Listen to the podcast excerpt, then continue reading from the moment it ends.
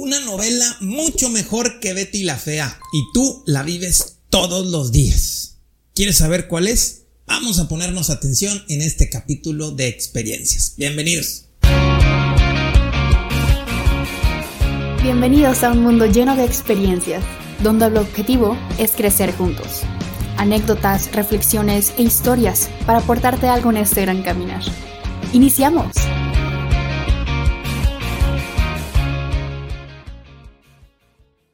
Y claro que te preguntarás, ¿y de qué novela estamos hablando? ¿De qué historia vamos a hablar el día de hoy? Pues sí, hablamos de la mejor novela que puedes tú vivir, tú escuchar, tú entender, tú leer, tú querer analizar y comprender, que es tu propia novela, la novela que traemos todos en nuestra mente. Esa novela llamada vida porque esa novela es mucho mejor que cualquier novela que hayas tú visto, leído, escuchado, atendido o cualquier novela que te hayan contado. Es mucho mejor novela que cualquiera que tú puedas decirme. La saga del Señor de los Anillos, Harry Potter, Betty la Fea, o cualquier novela de las novelas mexicanas que no me sé mucho. El Camino Secreto, ya me acordé de alguna.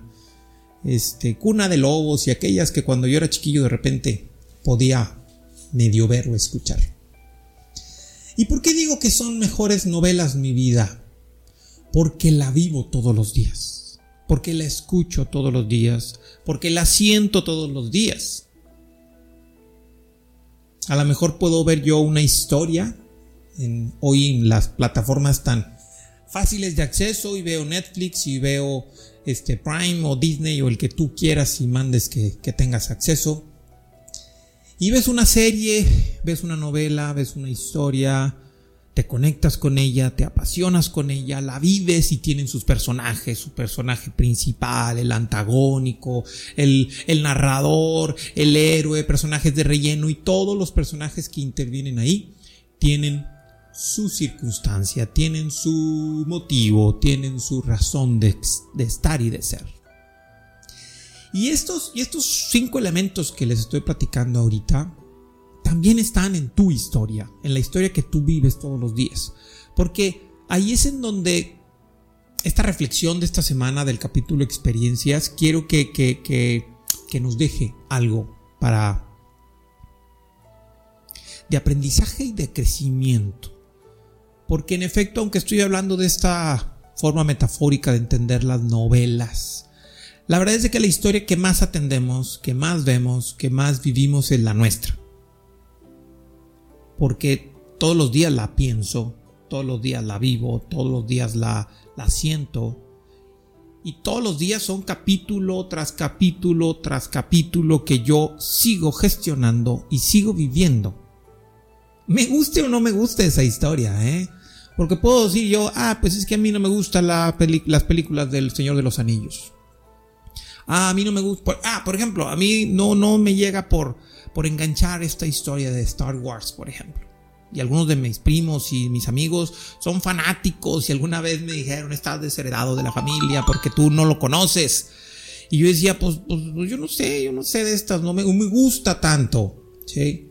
Y entonces en esa referencia de que me guste o no me guste, la historia que yo vivo todos los días, aunque no me guste, la estoy viendo la estoy viviendo, la estoy sintiendo, la estoy teniendo en todo mi ser. Repito, me guste o no me guste, ahí está. No hay forma de que yo la pueda eliminar. Y justamente porque no la puedo eliminar es que tenemos que verla. Es que tenemos que conocerla, es que tenemos que evidenciarla. Y ojo, porque esto es muy importante, de, aquí a la, la, reflexión que quiero que quede el día de hoy, de los cinco personajes que creo que tenemos que atender, es de que en realidad los cinco personajes soy yo mismo. Yo vivo esa historia en toda la extensión de la palabra. Aunque de, de repente vengan personas del exterior, mi familia, este, mi esposa, mis hijos, mis padres, mis amigos, mis, todo lo que esté alrededor de mí, yo soy el único que la vive, yo soy el único que la piensa, que la siente, que la percibe y que la interpreta de alguna manera. Entonces tú tienes que escoger cómo vivir cada uno de estos cinco personajes que te voy a platicar ahorita. Porque está el personaje principal, el antagónico, el narrador, el héroe y el personaje de relleno. Son cinco personajes que en toda historia de una o de otra manera siempre están presentes. Pero repito, en la historia, que es la historia que más ves, más escuchas y más sientes todo el tiempo, toda la vida, es tu vida, es tu propia historia. Tú eres un libro, tú eres una serie, tú eres una película, tú eres una saga. ¿Quién sabe qué tantas temporadas llevemos? ¿Quién sabe qué tantos alcances tengamos, qué tantas vistas, qué tantos likes? ¿Quién sabe si sea una buena historia o no? Pero es la tuya. Y de ti depende y entre más la conozcas, entre más la vivas de manera inteligente, es como vas a poder llegar a vivir de manera adecuada esa historia.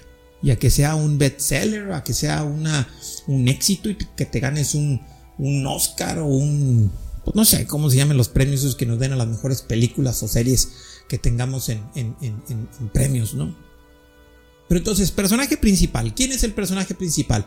Es aquel que empuja la historia, el que se mueve a llegar a un punto final llamado éxito, felicidad, salud, trascendencia o ponle como tú le quieras poner. Pero es ese personaje en el cual alrededor de, de él fluye todo lo que sucede en la historia. Lo primero que tenemos que preguntarnos es, ¿yo soy mi personaje principal? La respuesta en realidad es un siempre, es un sí. Yo soy el personaje principal de mi historia. El asunto está de que no siempre lo que yo creo que es mío o que es de este personaje principal es completamente mío. Y se los voy a poner así de una manera muy simple. Si lo que vive tu personaje principal se relaciona con cosas que lo alejan de su éxito, lo alejan de su propósito de vida, lo alejan de su estar bien, entonces no es tan principal. O a lo mejor es un personaje principal dominado por este segundo personaje llamado el antagónico o el villano. Aquel personaje que busca detener, deteriorar, derrotar ese empuje que tiene el personaje principal. Esa parte, vamos a decir así, mala, negativa, que se presenta en esta historia como ese villano. El Capitán Garfio, Maléfica, este Thanos o cualquier personaje que ustedes identifiquen de cualquier historia que llegue a decir yo no quiero que este personaje principal llegue a su destino. La pregunta es, ¿cuántas veces ha sido tu propio personaje antagónico? ¿Cuántas veces hemos sido nosotros los que nos detenemos a nosotros mismos en nuestra historia. Oye, es que yo quiero hacer tal cosa porque me va a hacer feliz. Y surge nuestro personaje antagónico. ¿Y si no puedes? ¿Y si no te sale? ¿Y si es complicado? ¿Y si pierdes? Y empiezan todas estas excusas de este personaje antagónico que somos nosotros mismos, que surgen del miedo, que surgen de las emociones incómodas, que hace que terminemos diciendo, tienes razón, mejor no lo hagas. Y ese empuje del personaje principal solo queda a final de cuentas como un ya no, no lo hagas y no lo hiciste, punto. Si tú eres mucho del personaje antagónico, hay que empezar a dejarle de hacer caso, porque el personaje antagónico siempre va a estar ahí. Después está el tercer elemento, el tercer personaje, que es el guía o narrador. Aquel que en su momento sale solo la vocecita y nos dice, ah, en esta historia va a pasar esto y aquel personaje hizo esto y hoy entonces viene de esta historia, de estas circunstancias y solo está platicando, pero no hace nada en la historia no toma decisiones, no toma riesgos para hacer ajustes, ni para bien ni para mal. Ahí está nomás platicando las cosas.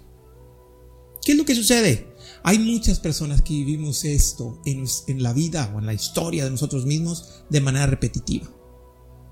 Y te dicen, ¿cómo estás? Bien, pues aquí pasándola solamente esto, es que me duele mucho, es que no he podido, es que no he trabajado, es que no encuentro esto, no, no tengo, eh, estoy buscando una pareja pero no logro conseguirla, no puedo conocer a nadie, no puedo tener ese trabajo y solo platican y platican y platican y platican pero no toman acciones.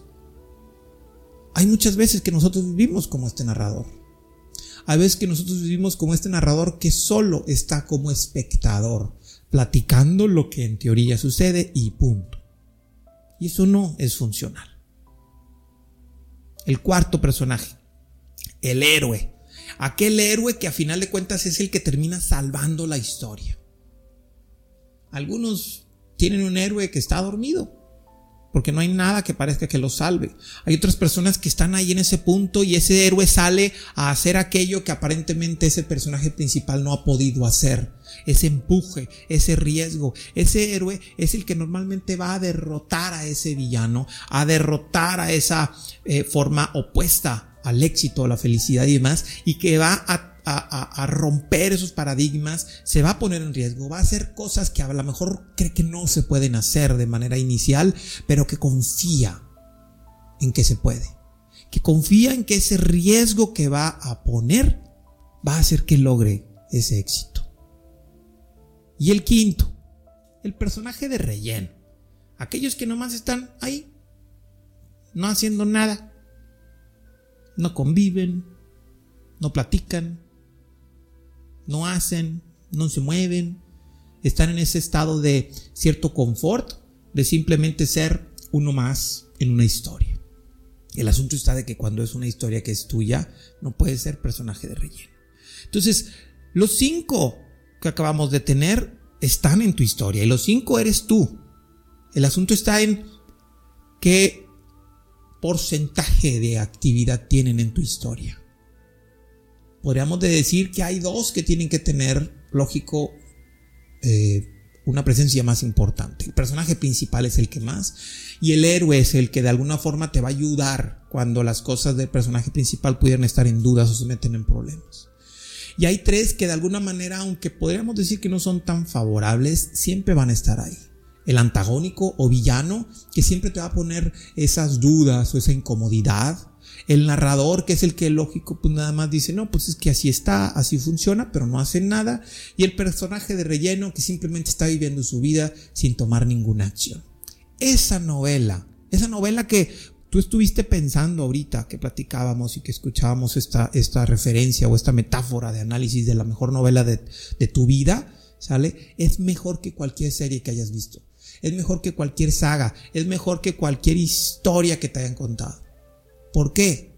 Porque la vives, la piensas, la sientes, la escuchas y la percibes todos los días, te guste o no, porque es tu historia. Y como es tu historia, no hay forma de no escucharla, de no vivirla. Así que atiéndela bien. Si en su momento de estos cinco elementos que platicamos el antagónico está muy fuerte, pues empieza a buscar apoyo y ayuda. ¿Qué es lo que sucede? ¿Hacia dónde tenemos que caminar? ¿Hacia dónde tenemos que hacer? ¿Cómo le tenemos que hacer para que ese personaje principal se fortalezca? ¿Cómo le tenemos que hacer para que el héroe surja con fuerza, con intención para salvar a ese personaje principal? Y que el narrador cada vez platique historias más bonitas. Y que el personaje de relleno cada vez disfrute más las acciones, las decisiones que el personaje principal siempre tiene que estar tomando. Así que escucha, siente y vive la mejor novela de tu historia. Nos escuchamos y nos vemos la siguiente semana. Gracias por acompañarnos. Si te agrada la información, compártela Síguenos en redes sociales como Carlos Arangua y comenta qué piensas y qué aprendes de este episodio. Activa las notificaciones para que te llegue un recordatorio cuando tengamos un capítulo nuevo. Y muchas gracias por vivir este mundo lleno de experiencias.